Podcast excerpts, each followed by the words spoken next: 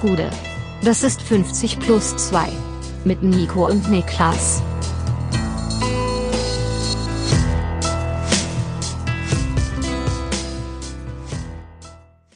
»50 plus 2, ein ganz normaler Donnerstag. Kein DFB-Pokal-Spezial.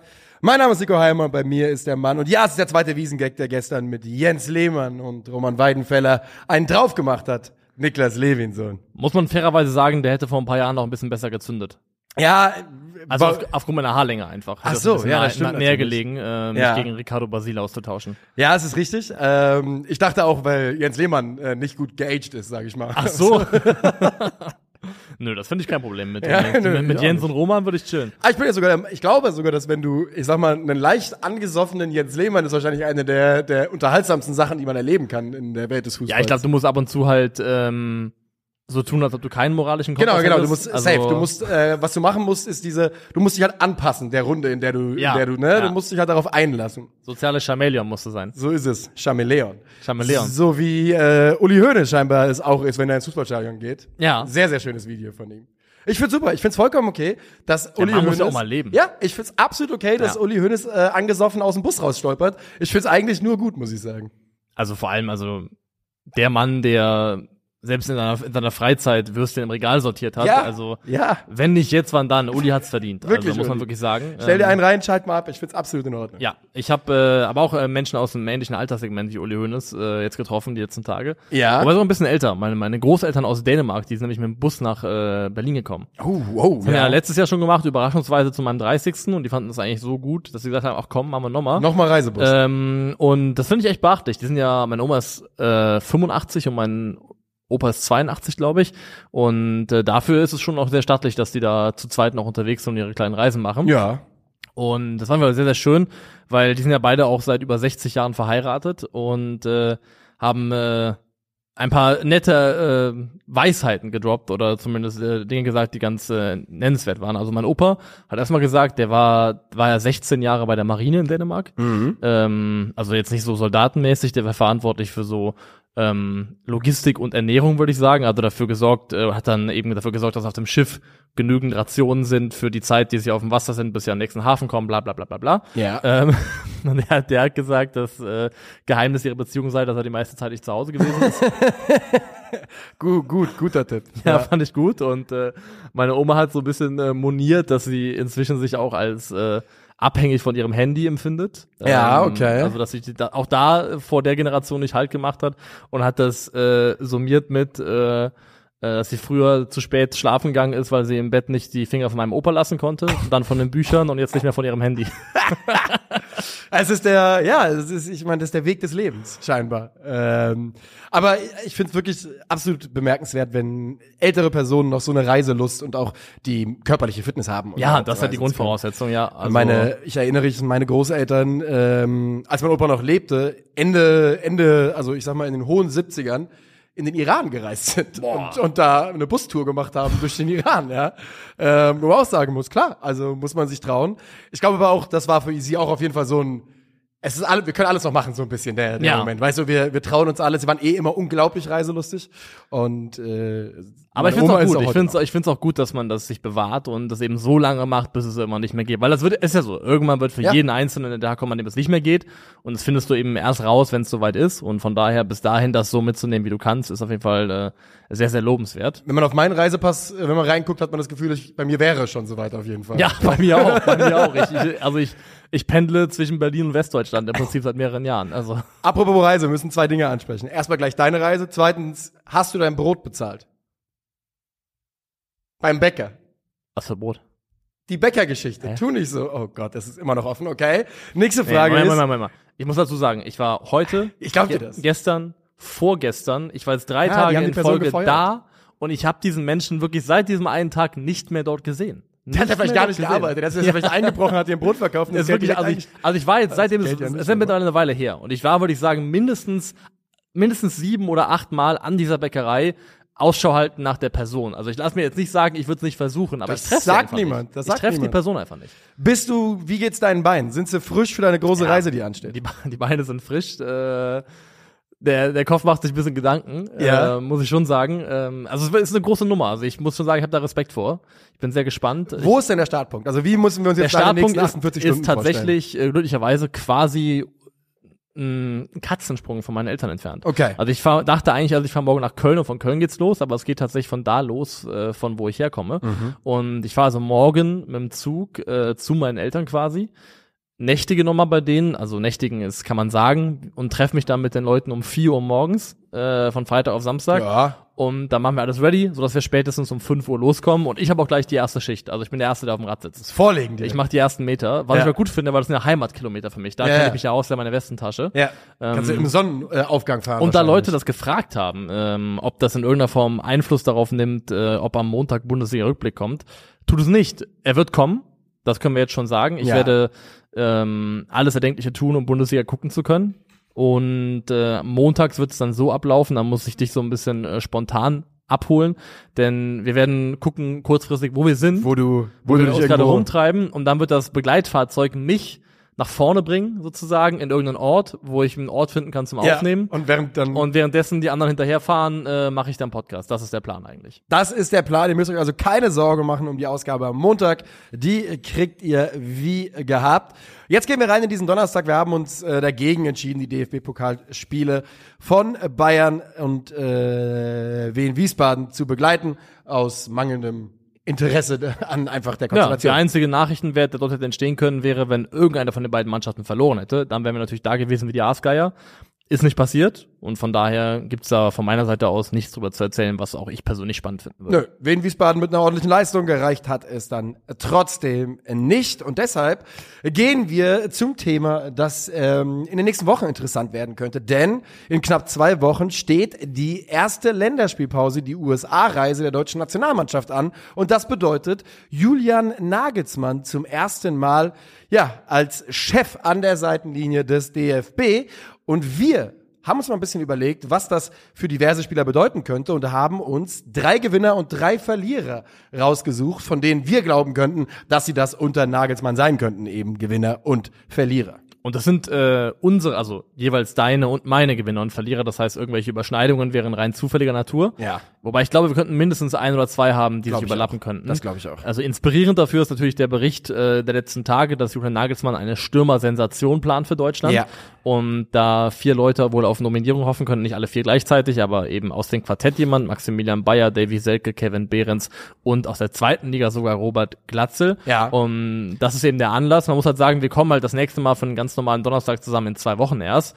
Und dann wird der Kader schon stehen und dann ähm, wird die Realität einkehren, dass Thomas Müller vorne spielt und Kimmich Goretzka Doppelsechs. Ja. Und bis dahin möchten wir uns zumindest noch erlauben, ein bisschen träumen zu können. Ich habe, das kann ich jetzt schon sagen, ich habe keinen der vier genannten Namen bei meinen Gewinnern gerade äh, mit drin. Ich habe keinen der vier mitgebracht. Einen habe ich mitgebracht. Ähm, auch wenn es natürlich äh, interessant, wir können ja ganz kurz mal, wobei, wenn du einen dabei hast, dann reden wir gleich bei Gelegenheit Ja. darüber. Wollen wir mit den Verlierern anfangen oder mit den Gewinnern? Ich würde eigentlich immer bei den Verlierern anfangen, denke ich. Können wir gerne machen.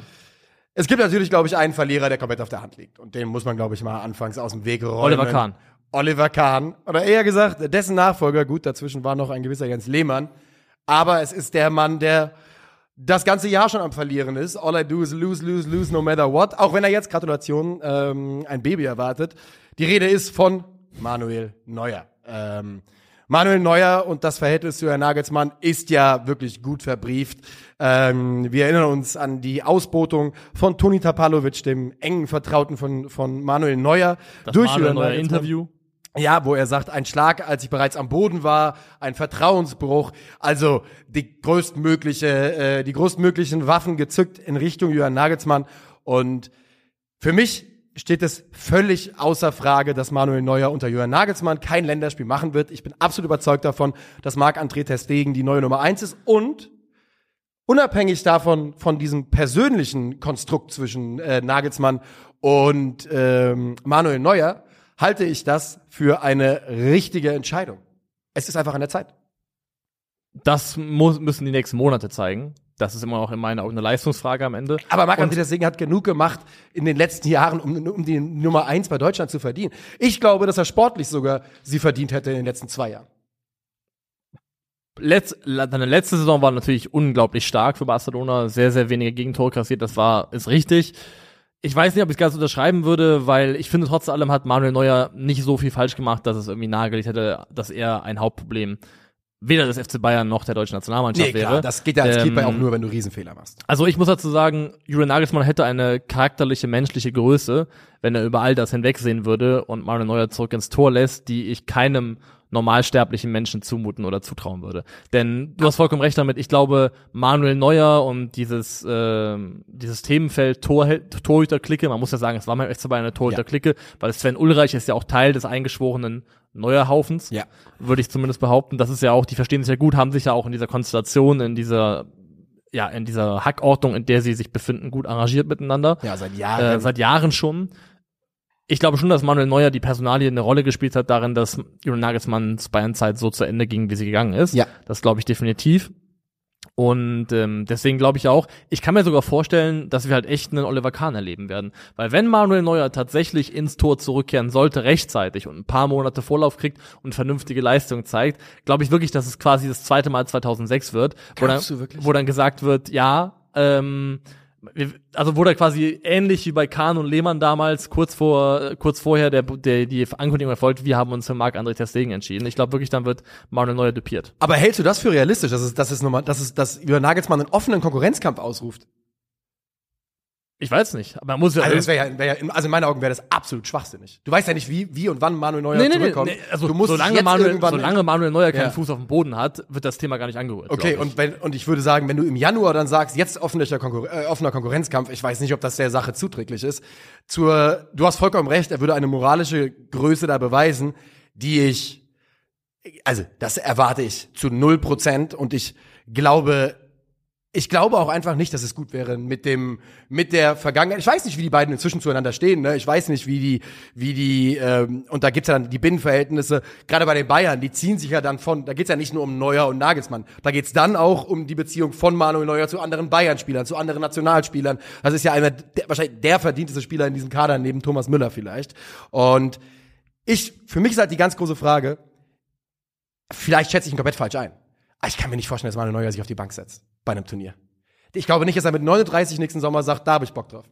Ach so, ja, nee, dass er, also dass der Kahn so vollzogen wird, dass er sogar mit dabei ist und dann den Zettel zusteckt, Ja. das glaube ich auch nicht. Aber ich glaube, die Art und Dass es so passieren könnte, dass man, dass er sich nicht festlegt. die Art Mhm. und Weise der Degradierung, dass es ähnlich passieren könnte wie bei, bei Jens Lehmann und Oliver Kahn. Ja. Das könnte ich mir zumindest vorstellen. Ich glaube halt, du hast, also, was Nagelsmann, glaube ich, höchstes machen kann, ist sagen, ähm, wir brauchen bis Zeitpunkt X muss der Torwart fit sein. Ja. Also, dass man sagt, Ja, also ja, das ist auch bis sinnvoll. März, was auch immer, der braucht mindestens zwei, drei Monate Spielpraxis, damit wir uns darauf verlassen können, dass man quasi einen Zeitrahmen setzt. Aber in dem Moment, wo Manuel Neuer vielleicht eben doch, und wir wissen es aktuell nicht, weil es zieht sich und zieht sich, dann gibt's mal wieder gute Signale, dann wieder mal einen Rückschlag, wir wissen es nicht. Aber wenn Manuel Neuer zum Beispiel sei es auch nur zur Rückrunde ins Tor zurückkehrt und eine ganze Halbserie spielen kann, dann wird das, glaube ich, nochmal ein ganz, ganz brisantes Thema, weil es ist immer noch der designierte Kapitän dieser Mannschaft. Es ist ein Ja, er hat doch schon Ah, Ego- stimmt. bestätigt. Also Stimmt, Manuel Neuer ist abgesägt. ja.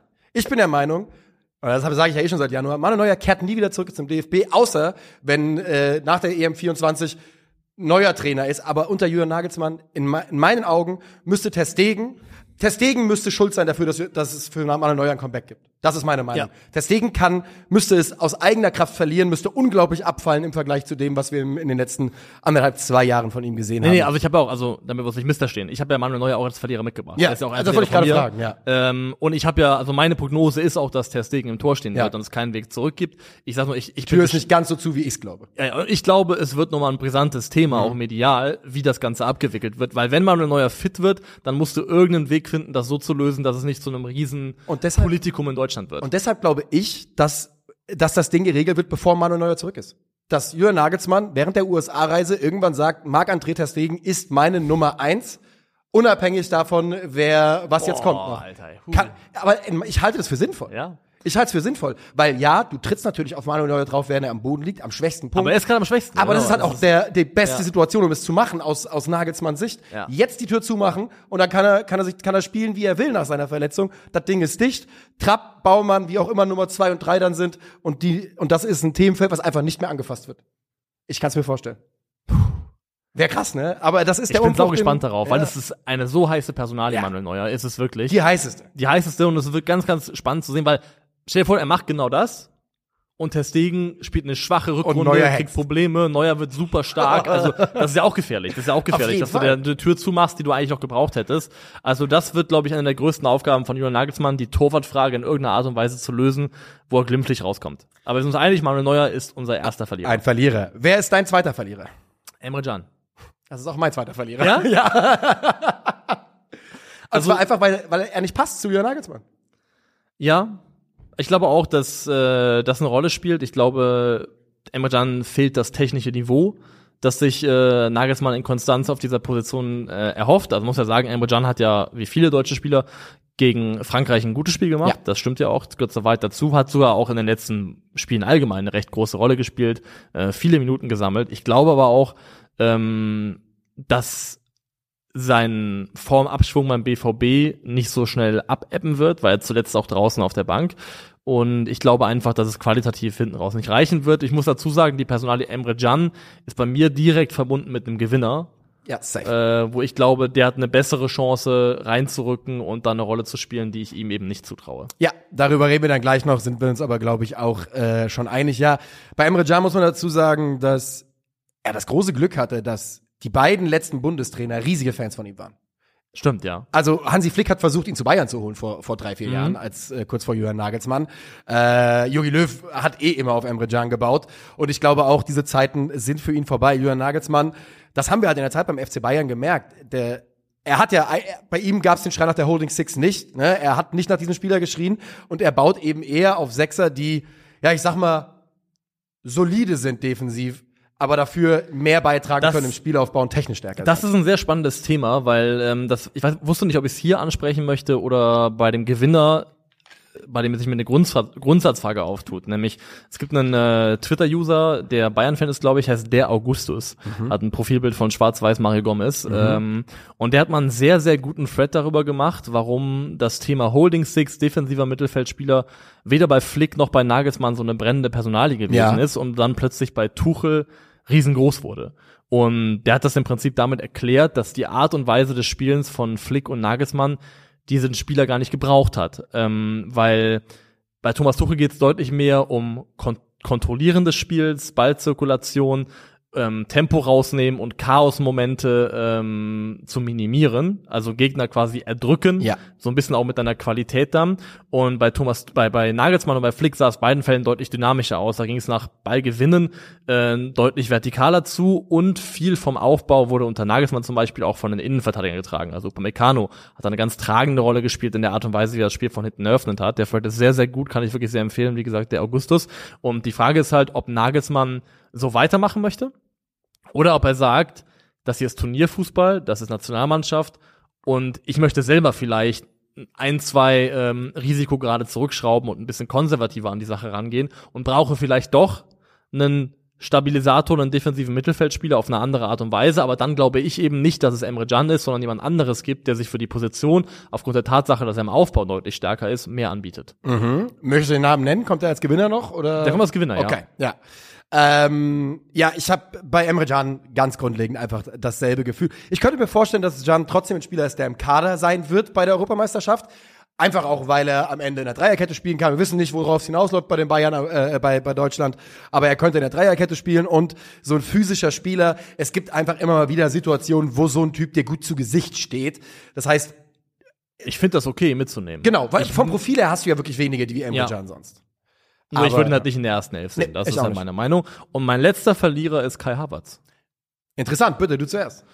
Und zwar, auch da glaube ich, dass ähm, die Clubform aktuell nicht in die richtige Richtung zeigt. Also er ist ja am Anfang, hat er ja ein paar ähm, Statistikblumen bekommen im Sinne von gewinnt seine Duelle, macht viel gegen den Ball, aber man hat nicht diesen Preis für Kai Havertz dafür bezahlt, dass er gut gegen den Ball arbeitet Ja, letztendlich. Ähm, und ich glaube schon, dass die Erwartungshaltung bei den Spieler ist, dass er früher oder später auch anfangen sollte zu scoren. Und das ist bisher, glaube ich, nicht der Fall gewesen. Ich meine, er hat aktuell in der Premier League, wenn ich mich nicht ganz täusche, noch keinen, Ich glaube nicht, dass keinen eine Scorerpunkt gesammelt. hat, Und wir haben gesehen, dass mit Niklas Füllkrug ein anderer Stürmertyp in diese Mannschaft reingedrängt ist und der es gut gemacht hat, Nagelsmann plant angeblich eine Stürmer-Sensation, also hat vielleicht da eh noch was anderes vor, denkt da an jemand anderes, den er noch aufbauen möchte. Und äh, die Formkurve von Kai Havertz, glaube ich, wird einfach nicht sein Freund sein. Und deswegen könnte ich mir vorstellen, dass da relativ schnell ein, zwei Spieler, was diese zentrale Position vorne drin, was aktuell auch die einzige ist, wo ich ihn sehe, ähm, für Ja. ihn zum Problem werden könnte. Ja, unterschreibe ich. Mein Verlierer ist mit einer mit einem ähnlichen Argumentationsweg und es ist ein kleiner Verlierer, weil er eh in den letzten Monaten immer weiter sich von der Nationalmannschaft entfernt hat, aber es ist Karim Adeyemi. Denn Auch drüber nachgedacht, ja. Karim Adeyemi, also ich muss mal ganz klar sagen, wenn ich aktuell Bundestrainer wäre, weiß ich nicht, ob ich Karim Adeyemi für einen 35er Kader nominieren würde. Das muss ich wirklich genauso sagen. Ich wüsste Ja. nicht wofür gerade, aber on top, dass es eh sportlich bei ihm aktuell überhaupt nicht stimmt, glaube ich auch, dass sein Spielstil einfach nicht so richtig zu Nagelsmann passt. Ne? Er ist gerne jemand, der das Spiel, der lange breit bleibt, der es eins gegen eins vom Flügel sucht. Und wenn ich an die Bayern denke unter Nagelsmann, dann waren die Flügelspieler schon eigentlich früher im Zentrum zu finden und äh, als äh, wu- wurden da ins Spiel involviert. Ich glaube, es passt einfach nicht. Wir wissen ja nicht, wie es aussehen soll unter Nagelsmann. Nee. Aber unter dem, was wir bei Bayern gesehen haben, würde ich einen Spieler wie Adeyemi nicht passend sehen. Gehe ich mit und er ist auch von seiner aktuellen Form her, von dem, was er anbietet, viel zu- unkonstant, liefert, bringt eigentlich nichts, ist ja gerade sogar dabei, beim BVB aus der Startelf rauszufliegen. Ja. Von daher, das sehe ich aktuell auch nicht. Die einzige Chance, die ich für ihn sehe, und das ich selber bei Kai Havertz, ist, wenn Nagelsmann eben zum Beispiel nicht in einem 4-2-3-1 spielen sollte, sondern vielleicht in einem 3-4-2-1, wie das beim FC Bayern auch viel gesehen hat, Ja. unter ihm hinten raus. Und dann könnte ich mir erstens vorstellen, dass Kai Havertz vielleicht in Frage kommt für so eine Halbposition, Mhm. äh, wobei ich auch da sagen muss, Mit Sané, Sané, Musiala, Wirtz, Wirtz, du da- Musiala, da gibt's einfach Und auch ganz im Ernst, müssen wir nachher noch drüber. Wir reden, ich habe noch einen Gewinner gleich dabei, den ich auch noch für eine dieser Positionen mit reinwerfen würde. Ja, da gibt's einfach andere Namen, die aktuell leistungstechnisch einfach Ja. vor Kai Havertz sind. Äh, Was ich mir für Adeyemi aber vorstellen könnte, ich glaube, unter Nagelsmann hat teilweise Kingsley Coman sogar formell fast eine Art Wingback gespielt. Das stimmt. Ähm, und das wäre vielleicht irgendeinen Weg rein für Karim Adeyemi. Ich glaube, Kevin Schade wäre dafür spannend gewesen, aber der wird Der jetzt noch jetzt pariert, raus. der ist erstmal verletzt. Das ist vielleicht eine Tür, die für Adeyemi aufgehen könnte. Ansonsten bin ich komplett bei dir. Ist jemand, der äh, definitiv ein heißer Kandidat für einen Verlierer ist. Damit gehen wir rüber zu unseren Gewinnern. Yes. Möchtest du loslegen? Kann ich gerne machen. Ich kann Ja. gerne mit dem Mann loslegen, ähm, den ich eben für eine Möglichkeit oder für eine Alternative auf der 6 Ja, sehr gerne. Ich bin gespannt. Und das ist tatsächlich Angelo Stiller. Aha, ich habe auch tatsächlich über ihn nachgedacht, habe mich aber nicht getraut, ihn äh, dann zu nennen. Also die Frage ist, wie gesagt, wie möchte Nagelsmann spielen? Wenn es ähnlich risikoaffin sein soll wie bei den Bayern, ähm, dann ist der Bedarf nach dem Spieler vielleicht gar nicht vorhanden. Aber wenn es etwas kontrollierter, konservativer sein soll, dann glaube ich eben, ist Stiller jemand, der potenziell zum Beispiel neben dem Kimmich in einem 4-2-3-1 ein super gutes Puzzleteil sein könnte, weil er ist jemand, der vereint viele wichtige Eigenschaften von einem guten Sechser, er ist pressingresistent, hat eine extrem hohe Passgenauigkeit, glaube ich, von über, von über 90 Prozent aktuell beim Er spielt eine Bombensaison bis jetzt. bis jetzt eine Bombensaison, hat eine Zweikampfhärte und Positionsdisziplin. Also ich habe 1,83 groß, bringt, groß, bringt auch ein vernünftiges physisches Paket mit. Ähm, Angelo Stiller ist jemand, der so ein bisschen in Hoffenheim erlahmt ist in seiner Entwicklung. Ich glaube auch aufgrund der Tatsache, dass dann für Hoeneß dann plötzlich der Schluss gewesen ist. Ja. Aber jetzt unter seinem ja, Förderer. quasi sportlichen Förderer. Förderer. und Ziehvater Sebastian Hoeneß blüht er richtig auf. Aktuell ist so ein Punkt erreicht, wo ich sagen würde, selbst die Bayern gucken, glaube ich, gerade drauf und denken sich, Warum warum wir den mal gehen lassen, ne? also den zumindest jetzt zu haben, Ja. würde ihnen nicht schaden. Ja. Und ähm, ich glaube, wenn er so weiterspielt, wenn der VfB und Stiller sich ähnlich gut weiterentwickeln Ja. und das Niveau einigermaßen halten können oder auch nur in der Nähe davon bleiben, ist er jemand, der sich tatsächlich anbieten könnte als Sechser für diese Mannschaft. Und deswegen habe ich zumindest auf der Liste, weil ja auch Nagelsmann jemand ist, der zumindest gerne eigentlich mit jungen Leuten arbeitet, ähm, Angelo Stiller vielleicht jemand, der uns überraschen könnte. Finde ich einen sehr, sehr schönen Call. Meine, äh, ich habe hier eine Doppelnennung und du kannst dir, glaube ich, fast vorstellen, wer es ist, auf derselben Position. Ja, darf ich noch kurz was ein, Ja, bitte. einfügen? Und weil ich vielleicht auch glaube, dass Nagelsmann selber weiß, wenn er Kimmich Goretzka fährt von Anfang an, das, das wird Kritik das bringen. kommt öffentlich nicht gut an. Also Ja. er muss damit, glaube ich, auch selbst wenn er das wollen würde, muss er, glaube ich, strategisch klug sein, weil von Anfang an Kimmich Goretzka Ja, ist more of the same und das, glaube ich, könnte ein Problem werden. Das habe ich mir sehr genau aufgeschrieben und habe genauso und habe trotzdem geschrieben und trotzdem sind beides Gewinner. Denn man muss ja daran messen, was zuletzt der Stand war. Leon Goretzka war zuletzt nicht nominiert. Das wird nicht passieren. Leon Ja. Goretzka wird eine, wird unter Jürgen Nagelsmann immer zum Kader gehören, wenn er fit ist. Davon gehe ich ganz stark aus. Und Josua Kimmich wird im Zentrum agieren. Er wird unter Jürgen Nagelsmann im Zentrum agieren. Wie das dann aussieht, mit welcher Partnerschaft, das wird sich alles zeigen. Aber ich glaube, da können wir uns darauf einigen. Unter Jürgen Nagelsmann ist Kimmich im Zentrum gesetzt und damit ein Gewinner für ihn unter Nagelsmann. Ja, also definitiv. Kimmich gewinnt auf jeden Fall. Dann gehe ich weiter mit meinem zweiten Gewinner, ja? Mhm. Und das ist ähm, Benjamin Henrichs. War auf meiner Shortlist. Ja, denn wir haben bei den Bayern einen Versuch gesehen von Julian Nagelsmann, äh, unter anderem mit Alfonso Davis als inversen äh, Außenverteidiger. Benjamin Henrichs befindet sich eh in der Form seines Lebens gerade. Da sind wir uns ja eher einig, haben wir Ja. schon ein paar Mal gesagt. Ist so gut, wie er es noch nie gemacht hat. Hat ja jetzt gegen Frankreich auch links verteidigt. Und ich sehe einfach ein Skillset bei, bei Benjamin Henrichs, wo ich nicht mal sagen will, dass das die Position Linksverteidiger und invers in der Dreier, in der Fünferkette oder dann doch rechts. Ich will mich gar nicht festlegen, wo, aber ich glaube, für diese Rolle des inversen Innen Außenverteidigers, wenn Jürgen Nagelsmann die, und er mochte das ja immer ganz gerne, weiter verfolgen will, dann sehe ich Benjamin Henrichs da fast als besten Fit in der deutschen Nationalmannschaft. Ja, und vor allem, wenn du vielleicht dafür sorgen möchtest, dass äh, Kimmich in Ballbesitz weiter vorschieben kann. Kann weil Henrys hat ja auch schon Genau äh, deswegen. Er kann, kann er, Sechser gespielt, zentrales Mittelfeld gespielt, also könnte dann dahin einrücken. um beispielsweise den Offensivdrang von Josua Kimmich abzusichern. Ja. ja. Habe ich mir so aufgeschrieben. Genau, das also macht absolut Sinn. Und ich glaube, sowohl von den Anlagen, die er mitbringt und von dem, was Nagelsmann vorhaben könnte, als auch von der Tatsache her, dass er einfach von der Form her es komplett rechtfertigt, aktuell dabei zu sein, halte ich das für einen sehr naheliegenden Gewinner. Also Und kann ich, mir ich gut würde auch, ich meine, Benjamin Harris ist Rechtsverteidiger, das wissen wir alle. Aber ich würde gerne ihn noch ein paar Mal links erleben, weil das gegen Frankreich war ja wirklich phasenweise brillant. Jeder kann mal ein gutes Spiel machen, aber ich würde es gerne ein paar Mal noch sehen, weil das könnte eine Lösung auf links sein, die keiner auf dem Schirm hatte. Definitiv. Also mein einzige, das einzige Problem ist, ja, das ist halt wir, ähm, mit, Yes. mit Raum und mit. Gosens formell Leute gibt für die linke Seite. Yep. Eher Und als meine einzige Bedingung ist, es darf nicht, ich will nicht mehr einen Lukas Klostermann sehen. da- Das da- möchte da ich nicht sind wir- mehr. da- da- das ist meine Hauptbedingung. ja, Es ja. darf nicht mehr Lukas Nie wieder Klostermann Klostermann. nominiert werden. Das muss vorbei sein. Nie wieder Klostermann. ja, das, das, da bin ich dabei. Wer ist dein zweiter Gewinner? Nico Schlotterbeck. Hatte ich auch auf der Shortlist. Ja. Ja, ich glaube, also erstmal nicht nur wegen Nagelsmann, sondern auch wegen des Co-Trainers Sandro Wagner, der sich ja mal hinreißen hat, lassen hat zum Zitat, ich glaube vor der letzten Saison müsste das gewesen sein, wo er gesagt hat, Wortlaut, Schlotterbeck, Hummels und Süle bilden meiner Meinung nach das beste Ja. Innenverteidiger-Trio beziehungsweise Duo in der Bundesliga, für mich vor der Licht, Upamecano und Hernandez, vor allem bei der Spieleröffnung. Kann man drüber streiten, wie gut das gealtert ist. Aber Sandro Wagner hat offensichtlich eine große Wertschätzung für Nico Schlotterbeck und ich glaube, dass er ein mündiger Co-Trainer sein wird bei Julian Nagelsmann.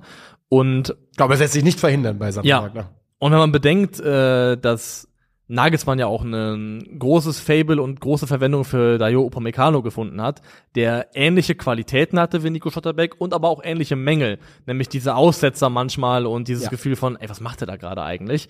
Ähm, könnte ich mir vorstellen, dass Schotterbeck aufgrund seiner Aufbauqualitäten, seiner Qualitäten der Spieleröffnung ein Spieler sein könnte, mit dem Julian Nagelsmann sehr, sehr gerne arbeiten würde. kann ich mir wirklich auch äh, komplett vorstellen mit seiner, ja, die, mit seiner, mit seinen vertikalen Pässen, die ja einfach eine Qualität von ihm sind und natürlich auch immer risikobehaftet sind, passt das, glaube ich, auch sehr, sehr gut äh, zu Jürgen Nagelsmann und äh, ich halte es auch für die richtige, ich, ich würde es auch für den richtigen Schritt halten, Schotterbeck weiter als Nationalspieler aufzubauen, trotz Ja. der bislang, nennen wir es, durchwachsenen Leistungen mit dem Adler auf der Brust. Das stimmt, ja. Dritter Gewinner, willst du oder soll ich zuerst? Mach du ruhig. Es ist ein Mann, wo ich noch nicht mal sagen kann, welche Position es ist. Es könnte eine der drei Halbpositionen sein in der offensiven Dreierkette, die wir gerade angesprochen haben. Es könnte aber auch, wenn zum Beispiel Benjamin Henrichs invers als äh, Flügelverteidiger spielt, auf der rechten Seite sein. Jemand, der hoch anschiebt. Das ist ein Spieler, der unglaublich ta taktisch intelligent, intelligent ist, Ah, technisch gut ja, und ja. laufstark ist und in der Form seines Lebens. Es ist Jonas Hofmann. Stimmt, ja klar.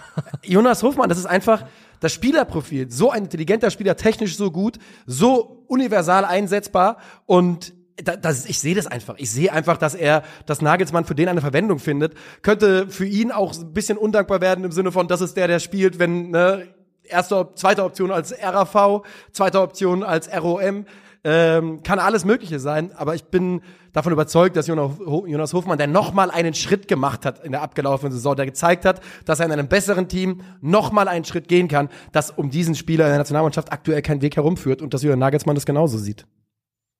Sehr, sehr guter Call und knüpft bei mir auch gerade gedanklich an was an. Ich habe mal mit ähm, auf Twitter Jasmin Baba äh, einen Austausch gehabt oder also wir haben eigentlich diskutiert oder waren uns uneinig, würde ich sagen, über die Frage, wie sehr braucht eine Mannschaft Führungspersönlichkeiten oder nicht. Also wie sehr braucht es diese Leute oder kann es auch Ja. eine Mannschaft von von ähm, Introverts sein, die am Ende trotzdem kollektiv erfolgreich spielt. Ist und das da sind wir uns nicht einig geworden, aber ein spannender Punkt, den sie gebracht hat mit Bezug auf die WM 2014 war, dass ein Fundament, das man nicht vernachlässigen sollte, war, dass Deutschland damals in der Bundesliga noch äh, Jürgen Klopp und Pep Guardiola als Trainer hatte Mhm. und Dortmund und Bayern quasi Fundamente gestellt haben für Nationalmannschaft, Ja. für den Erfolg mit zwei sehr, sehr guten, sehr, sehr krassen Trainern. Ja. Und wenn man sich aktuell überlegen könnte, Ja. wer könnten vielleicht Trainer sein, die ein Fundament liefern für äh, die nächste Nationalmannschaft, die erfolgreich ist, aktuell in der Bundesliga, klar, Thomas Tuchel bei den, bei den Bayern, aber vielleicht eben auch Xabi Alonso mit Bayer Leverkusen und vielleicht macht das aus der Warte und überlegt,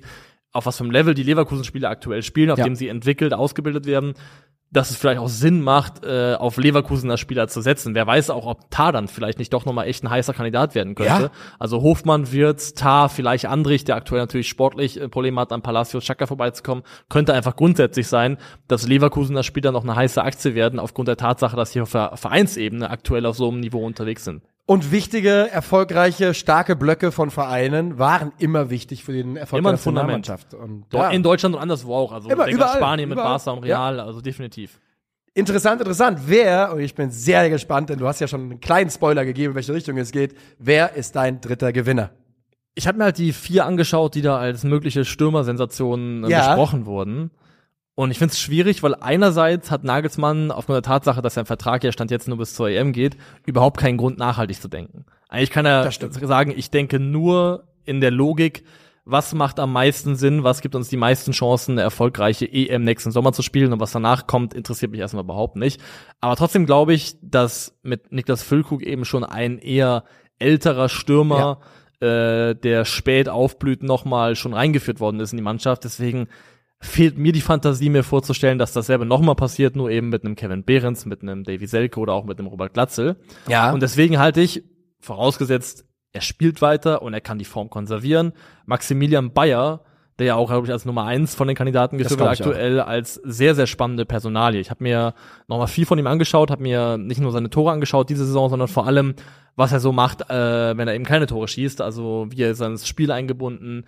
Und ich finde, was er halt ist, ist ein sehr breit aufgestellter Stürmer. Ich finde, Maximilian Bayer hat viele gute Qualitäten. Das ist ein ordentlicher 1 gegen 1 Spieler für seine, äh, für seine Größe. Auch so 1,83 müsste er groß sein, glaube ich. Hat dafür auch ein gutes Tempo.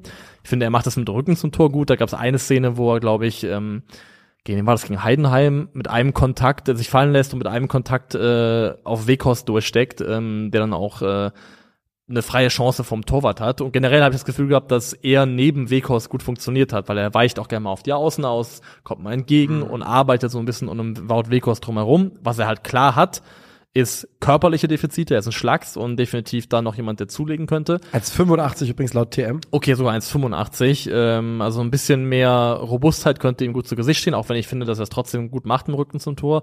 Und er ist halt tatsächlich bisher eigentlich noch nicht als Tormaschine aufgefallen. Für Hannover in der Vorsaison, glaube ich, sieben Tore gemacht. Ist nicht so, dass er die zweite Liga zerbombt hätte. Also diese vier Tore, die er jetzt gemacht hat, sind relativ atypisch für das, was er bisher nachgewiesen hat. Im Profibereich. Ähm, er war im Jugendbereich halt schon ein absoluter Go-Getter. Also Ja. jetzt nicht, wir reden jetzt nicht vom Mukoko-Style Mhm. Aber äh, ich glaube, als 15-Jähriger in der U17 Bundesliga 18 Tore in 26 Einsätzen und Das sowas. ist ordentlich, das Also ist sehr ordentlich, der war ja. schon immer, das, der, der gilt ja auch ganz klar als äh, Goal-Getter-Talent, jemand, der Tore erzielen kann. Ja, und ich kann mir vorstellen, dass wenn, also dass er dabei ist, zumindest mal in den USA, und wenn das dann, wenn er eine Chance kriegt und das gut macht, dann glaube ich, hätte das auch für Nagelsmann einen Reiz, vielleicht, wenn die EM zum Beispiel in die Hose gehen sollte, zumindest sagen zu können, ich habe euch wenigstens euren neuen Neuner aufbereitet. Ja. Ich meine, er ist ja, er ist wieder ein Hybridspieler. Er ist weniger hybridig als, als andere deutsche Spieler. Ja. Weil theoretisch kann man ja über Serge Gnabry sagen, dass er auch im Zentrum spielen kann. Ne? Sogar eher sollte heutzutage, würde ich sagen. Aktuell weiß ich nicht, ob er, wo er überhaupt ja. spielen sollte. Ähm, da, das ist halt mein einziger Gedanke, ob man, ob es da nicht dann, ob da nicht dann der Ansatzpunkt wäre zu sagen, ja gut, dann holen wir uns einen 20-Jährigen rein, der wieder kein Fisch, kein Fleisch ist. Der Mann hat ja bis jetzt fünf Bundesligaspiele gemacht. Das ist halt äh, einfach überhaupt nicht fair, da in irgendeiner Form ein Urteil drüber zu treffen. Und ich glaube, dass ähm, das ja eigentlich auch nichts Gutes ist. Ich rede nur davon, dass die öffentliche Wahrnehmung das sein könnte. Aber er kann schon Neuner sein, finde ich. Äh, Also äh, er kann, sich, darum auch, kann ich- sich da auch reinentwickeln, ja. Davon gehe ich aus. Davon gehe ich aus. Er hat den, Kör er hat den, also die körperlichen Voraussetzungen, Ja. noch nicht den Körper dafür. Ich glaube trotzdem, dass es einem, einen der vorher genannten auch noch äh, geben wird. Ich, ich, ich will mich nicht festlegen. Ich sag nicht, dass es, ich setze Ja. dich jetzt nicht hin und sage, es ist auf jeden Fall, ich sag nicht, dass es zu EM führt, fährt, aber Selke oder Behrens, einer von beiden wird eine Chance bekommen. Was man halt sagen muss, das wäre aus einer rein populistischen Politikperspektive Clever. ein saucleverer Move, so symbolisch eine von den ja, Everybody's Darlings gerade Ja. mitzunehmen und zu sagen, komm, wir, wir schicken Selke oder Behrens mal mit zur Nationalmannschaft, dann freuen sich die Leute. Ob er dann dabei ist im Sommer, ist erstmal egal, aber es schafft erstmal ein bisschen gute Stimmung. Selke auch immer noch nur 28 Jahre alt. Also, äh, ich, gibt es eine Welt, in der Niklas Füllkrug seine, seine Position beim DFB verliert? Boah, Er müsste halt bei Dortmund einfach jetzt so weitermachen, wie er angefangen hat. Dann könnte es eng werden irgendwann. Wobei er jetzt schon wieder besser aussah. Jetzt äh, zuletzt hat er einen guten Assist gehabt für Daniel Malen. Für Malen, die, durch, den, die Durchstecker. Ja, ich, also ich glaube schon, dass er, ich glaube sogar, dass er jetzt langsam mal Dortmund in die Startelf reinrutscht Davon und Sebastian. Haller erstmal ähm, draußen sitzen wird. Deswegen, also ich habe Füllkrug schon aktuell noch relativ fest im Sattel. Ich würde davon auch ausgehen.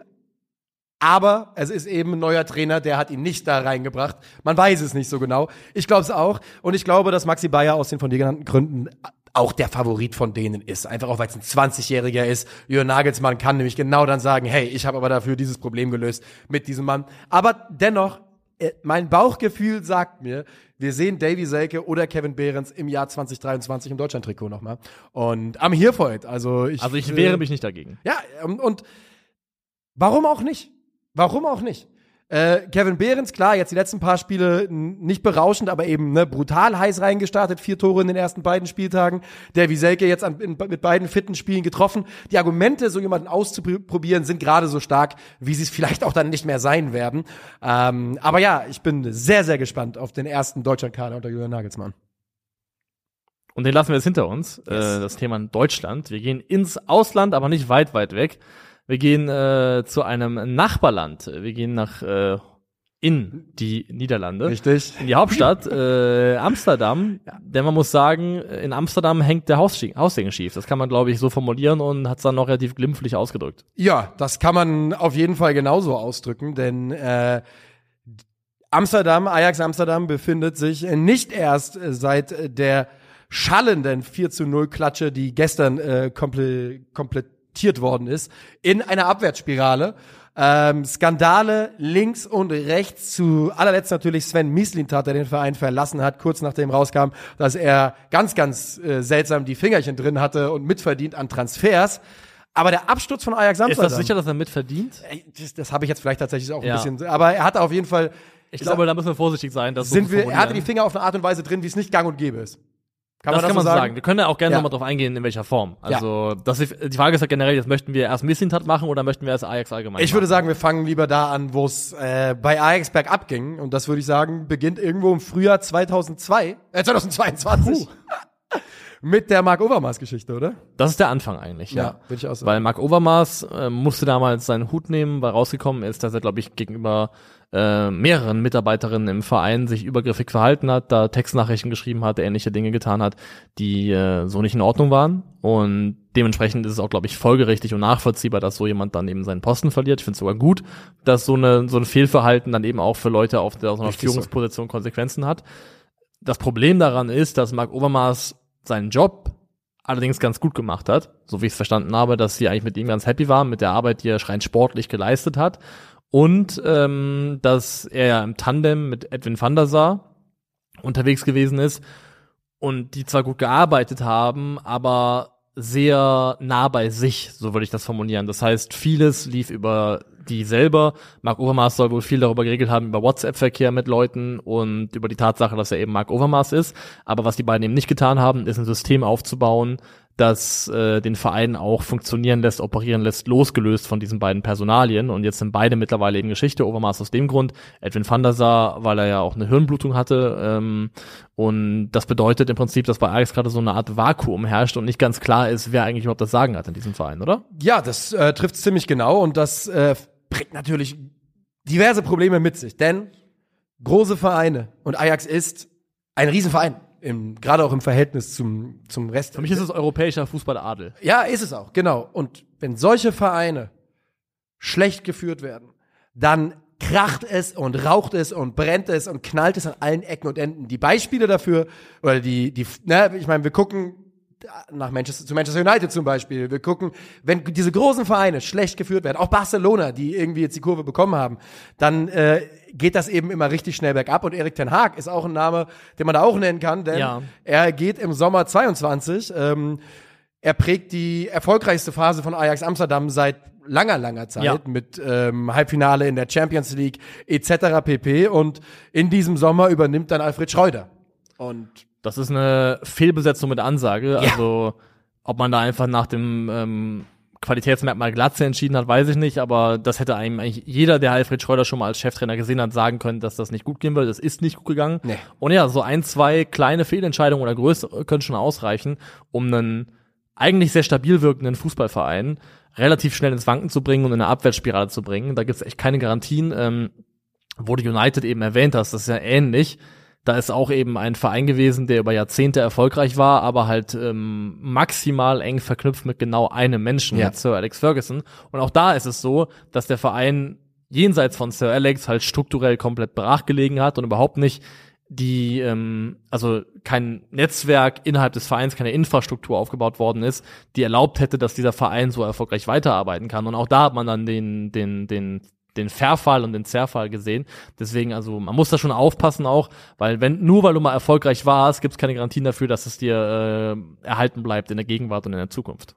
Wie lange hat Arsenal jetzt gebraucht? Die brauchten einen, einen, Ausnahmetrainer, der ein Ausnahmetalent mitbringt und haben trotzdem Jahre gebraucht, um den alten Wenger-Muff, der natürlich jahrelang für Brillante stand, aber eben auch sehr viel Macht und sehr Und viel ein Einfluss bisschen auf zu eine lange bleiben Position durfte auch, und ja. zu lange bleiben durfte, ähm, um das loszuwerden. Das ist, wenn man da den Absprung verpasst, kann es ganz, ganz schnell gehen. Und was dann eben passiert bei, bei Ajax, ist eben, man verkauft diese Generation an Spielern, die unter äh, Ten Hag sehr erfolgreich sind, macht damit natürlich sehr, sehr viel Geld und dann geht Ten Hag und holt ja sogar noch Anthony und Lisandro Martinez hinterher. Das heißt, es kommt wirklich brutal viel Kohle rein und Ajax fängt an, auch richtig Kohle auszugeben.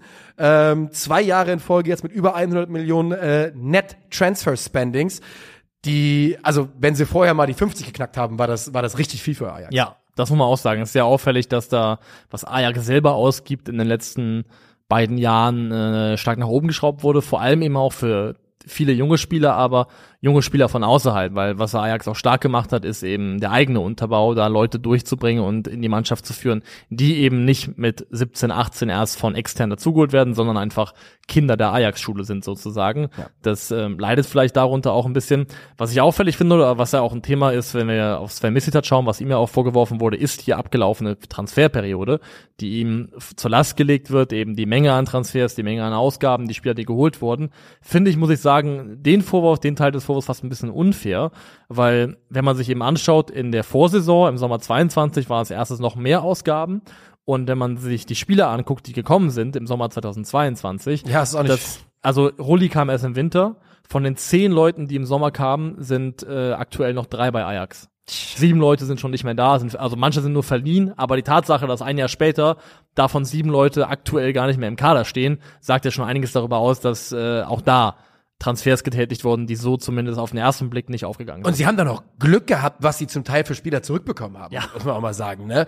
Weil Kevin Bassey war letztes Jahr bei Ajax, das war der Clown. Das war den, also, und der, den haben sie für 22 geholt und für 23 verkauft oder so ähnlich. Good business. Ähm, und äh, ähnliches gilt für Darami, der sich nicht durchsetzen könnte, für 13 geholt, für 13 verkauft. Also sie haben da wirklich noch zum Teil zum Teil äh, Glück gehabt. Aber Weich ja, gefallen, ja. die die Neuzugänge bei Ajax Amsterdam in den letzten zwei Jahren überhaupt nicht gezündet.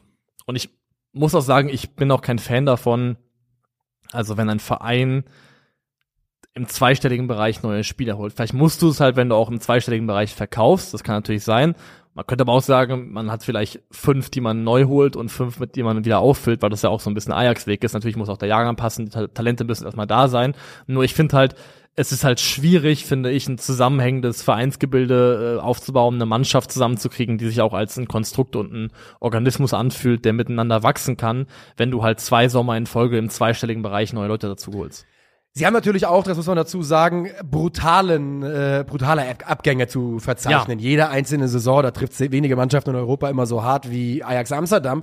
Aber du hast ja gerade auch schon mal den, den eigenen Nachwuchs angesprochen. Es ist ja nicht so, dass da niemand nachkäme aktuell bei Ajax. Ne? Jorel Hato gilt als die neue Innenverteidiger-Hoffnung in den Niederlanden, glaube ich, körperlich noch nicht, noch nicht ganz da. Dann gibt's Divine Ranch, Ranches da. Ähm, dann hier Alex van Dongen, der Axel van Dongen, Mauricio Axel van Dongen, guter Name, Mhm. der offensiv als großer es kommen weiter Spieler durch bei Ajax, Kenneth aber Taylor es, ist auch noch da, ja. Kenneth Taylor ist immer noch da, aber es kommen eben auch immer mehr Spieler rein und diese mit, kombiniert mit Aderlass und Neuzugängen auf Spielerseite, durchgängigen neu, also immer neuer Trainer, die zweite Saison in Folge und neue sportliche Entscheider, geht das, was Ajax über Jahrzehnte so stark gemacht hat, die Kultur, die eigene, diese Ajax-DNA, natürlich ein bisschen verloren. Ja, und Trainer ist ein gutes Stichwort, weil Maurice Stein, der aktuell noch im Amt Der ist, Stein, ja. der, der Stein, der ähm, sitzt ja auch nicht so fest im Sattel, muss man Ja. sagen. Ähm, Sam Missintat, das ist ja auch ein Vorwurf, der ihn gemacht wurde, gegenüber ihm gemacht wurde, soll ja wohl einmal sogar in die Kabine Ja, gegangen am- sein. letzte Woche. Und, ja, letzte Woche. Und der Mannschaft damit gedroht haben, dass der Trainer fliegt, wenn sie nicht besser spielen, so nach dem Motto. Nicht nur in der Kabine, der soll durchs Büro gelaufen sein und soll mit Mitarbeitern offen darüber gesprochen haben. Also absolut wahnsinniges Verhalten, wenn, wenn das so stimmt. wenn das so stimmt. Habe ich in einem Artikel sagen. gelesen, ja. wenn das so stimmt. Ich habe gerade nochmal nachgeschaut, es gibt keinen Vorwurf, dass er an den Transfers mitverdient hat, aber Ja. dass eben er Anteile hat an der Firma, die an dem Transfer beteiligt ist. Ich glaube, so kann man sagen. So kann man es sagen. Und äh, das ist, ja, also um das mal aufzuräumen, Missintat vielleicht nochmal. Also Missintat Ja, genau. kam als, ich glaube, Direktor für Fußballangelegenheiten, irgend so eine etwas sperrige Bezeichnung war das zu Ajax Amsterdam im Mai und ist dort dann für vier Monate geblieben, bevor geschasst worden ist. Ähm, das große Thema, was halt medial dominiert, ist eben die, das Thema Matchmetrics. Matchmetrics ist eine Firma, die eine Art App oder Tool hat zur Datenanalyse und zum Scouting im Fußball. Und das hat Missint hat mitbegründet, war ursprünglich, war ursprünglich, glaube ich, einer von vier Gesellschaften, hat 25 Prozent gehalten, mittlerweile aber 35 Prozent der Anteile müsste also Mehrheitseigner sein bei Matchmetrics. Und da gibt's eben eine Beraterfirma, ich glaube AKA Global heißt die, äh, die im Sommer Anteilseigner wurde bei Matchmetrics in Höhe von drei Prozent. Und genau zu dieser Firma ist äh, Bona Sosa im Sommer gewechselt, äh, hat einen Beraterwechsel gemacht dorthin und die haben dann eben auch seinen Wechsel zu Ajax Amsterdam eingefädelt. Und das da jetzt halt im Raum steht, ist die Möglichkeit eines Interessenskonflikts und es hat vor allem ein großes Thema, weil Ajax ein börsennotierter Verein ist und da sind die Regularien und in diesbezüglich nochmal deutlich strenger als bei Vereinen, wo das eben nicht so ist. Jawohl. Und äh, das führt dann ultimativ dazu, dass das Diamantenauge letzte Woche dann seinen Hut nehmen musste. Man hat bei Ajax betont, es hätte mit diesem Fall Ja. nichts zu tun, sondern es mangele eh am Rückhalt für äh, Missintat im Verein.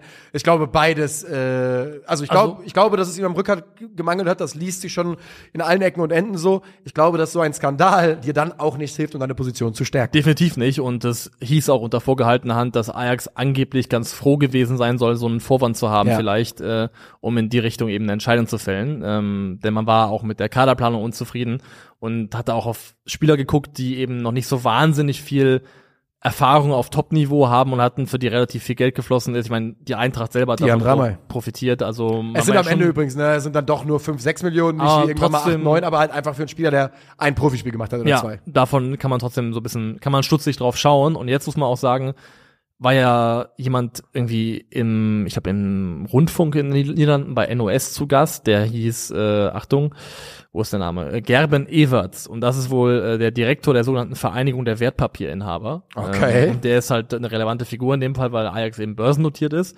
Und der war dort zu Gast und äh, hat dort behauptet, der Transfer Sosa scheine nur die Spitze des Eisbergs zu sein und laut dieser Person gäbe es WhatsApp-Nachrichten, wonach Spieler einen Transfer zu Ajax nur mit einem Wechsel der Berateragentur hier ähm, aka Global hätten vollziehen können. Das sind natürlich riesen, das sind natürlich schwere Vorwürfe, weil dann kommt eine Systematik da rein, die das Ganze auch zu einem deutlich größeren Vergehen macht.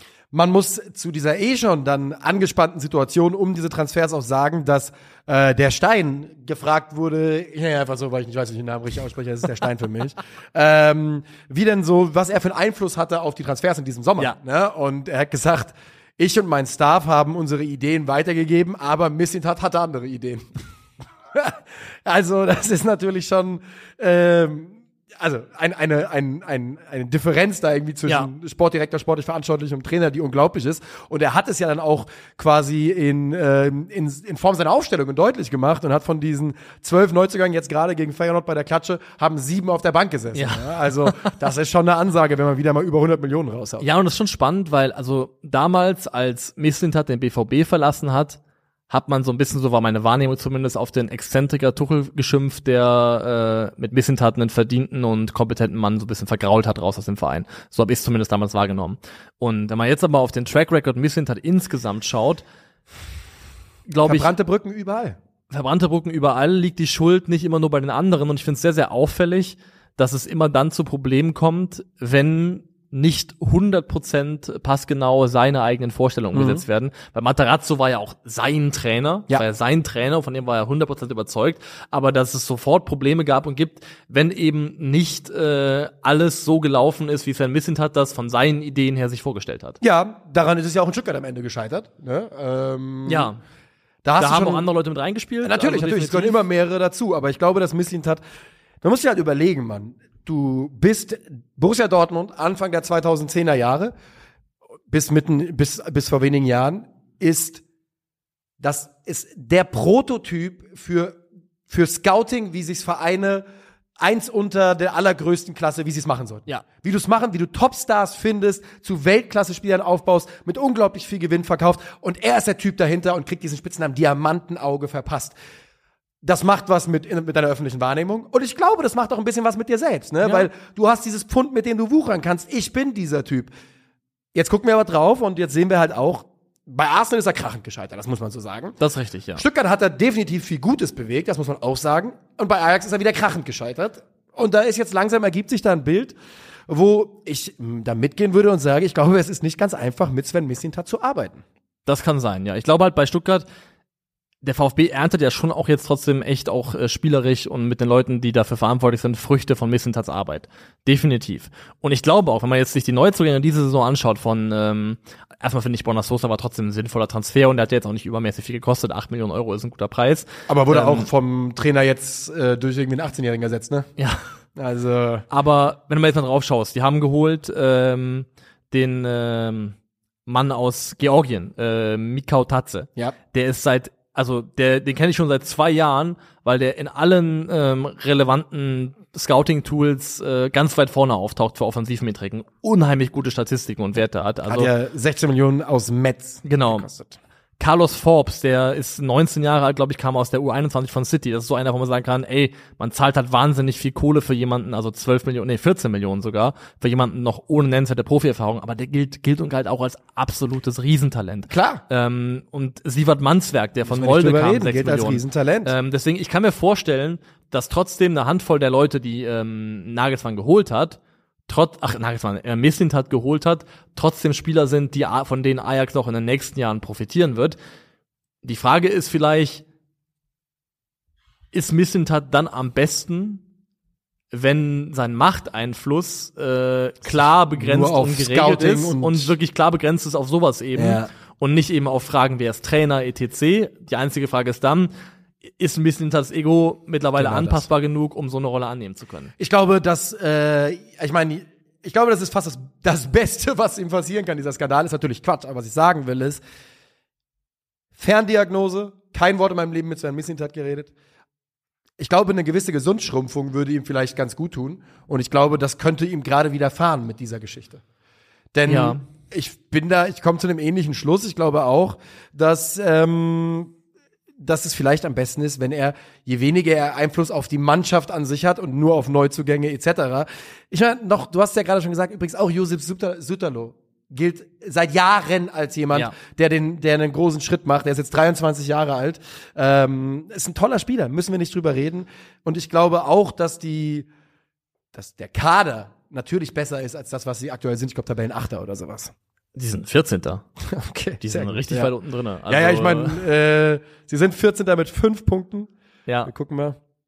also, ja, ich meine, äh, achter Platz sind, ist nur zwei Punkte ent- entfernt. genau das. Für Ajax muss man sagen, ich glaube, entweder mit dem aktuellen Trainer oder vielleicht wenn, ich glaube, es braucht nicht viel, um mit dieser Mannschaft wieder zumindest im Bereich der Top 3 bis 5 in der Eredivisie mitzuspielen. Da brauchst du Ja. nicht viel für.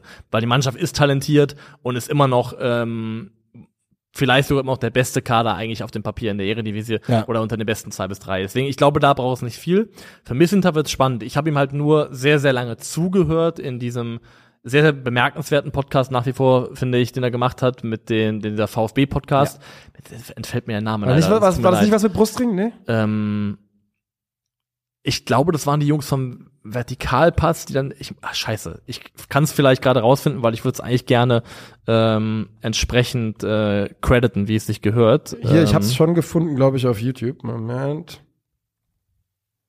Wir laden es einmal. STR VfB Stuttgart Genau, Podcast. der ist das, genau. Ja, findet ihr, wenn ihr eben, ähm, Mislintat Podcast eingibt oder STR Sven Mislintat, findet ihr das. Ein langes Gespräch mit ihm. sehr, sehr langes Gespräch, was ich, äh, also 321 Minuten, das ist ja unglaublich. Sechs Stunden. Dass sich jemand so viel Zeit dafür nimmt. Und er hat auch mich da total für sich gewonnen, weil er einfach ein unheimlich begabter, rhetorischer, ähm, also rhetorisch begabter Mensch ist. Das ist ja auch ein Teil seines, seines Pakets. Das Problem ist, jemand, der charismatisch, sympathisch, rhetorisch stark ist, kann trotzdem Sachen falsch machen. ähm, das ist einfach so. Deutschland weiß Äh, Bescheid, ja. Entschuldigung, das ist ja einfach nur ein Beispiel. dafür. Ja, ist ja, ist ja nicht, ist ja nicht, ist ja nicht unwahr. Ja, ja, ja. Äh, ja klar, du meinst Christoph Daum. Ähm, ähm, und was jetzt so gesund schrumpfen kann richtig sein. Die große Frage wird sein, wie groß ist diese Matchmatrix-Nummer? Und da gilt aktuell, das sind Vorwürfe, das muss erstmal noch alles untersucht werden, Untersuchungen laufen. Ich glaube, Missintat selber möchte sich bis zum Ende der Untersuchung nicht dazu äußern. Und man kann da erst final drüber urteilen, wenn dann eben auch da ein Urteilsspruch steht, aber das muss man abwarten. Ähm, trotzdem ist es schon bemerkenswert und ist es irgendwie auch ein kleiner Sturz, ein Absturz einer eigentlich sehr renommierten deutschen Fußballpersönlichkeit, würde ich sagen, mit, mittlerweile. Du, ich bin mir nicht sicher, ob das ein kleiner Absturz sein wird. Wir müssen mal abwarten. Ja. Also aktuell, jetzt, es macht keinen Sinn für uns da jetzt großartig äh, drüber rumzurätseln, aber das könnte ja. Sowas kann Karrieren beenden, ganz einfach. Wir wissen nicht, was da jetzt rauskommt, deswegen, ich, ich sage hier nichts, oder Karrieren zumindest mal um Jahre zurückwerfen. Ja. Irgendjemand findet sich immer, der bereit ist, da nochmal äh, das Risiko Wir einzugehen. brauchen bei irgendeinem tief gefallenen Traditionsverein, brauchen wir die Markus Anfang X Missintat Kombo. Palermo. Ab nach Italien mit euch. Ich dachte jetzt eher so an Alemannia Aachen oder sowas. Ja. Ähm, für den Weg nach oben wieder.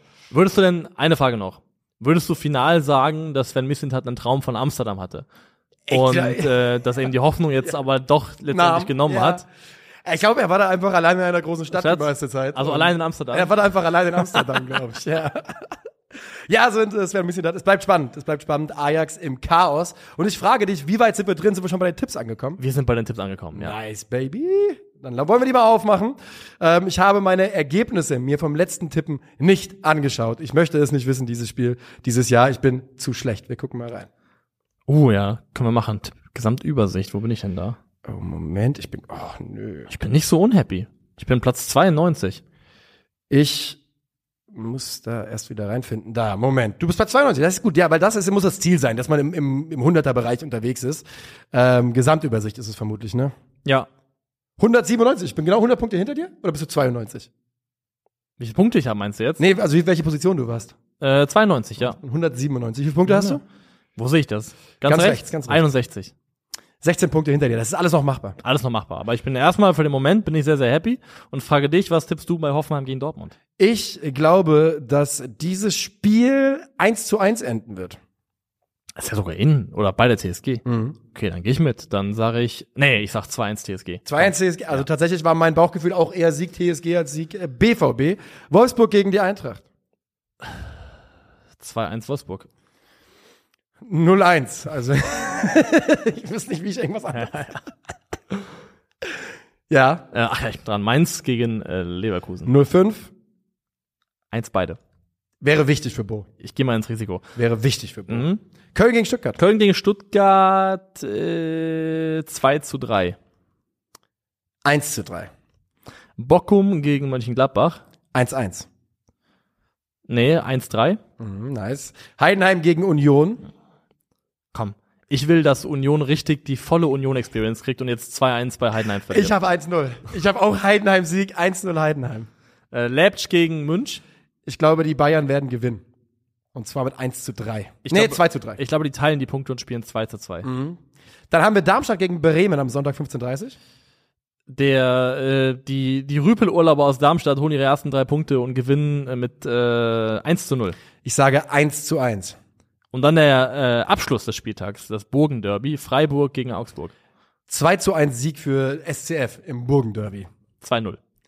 Das war's für heute von 50 plus 2. Ein ganz normaler Donnerstag. Wir streamen am Samstag ohne Niklas, der sitzt auf dem Rad. Die Konferenz, die Bundesliga-Konferenz, Samstag 15.30 Uhr. Und ansonsten sind wir am Montag wieder mit einer Folge für euch da. From the Road, Alter. Das wird der Road-Podcast. Der Road Podcast, Viva Espana, macht's gut. Tschö.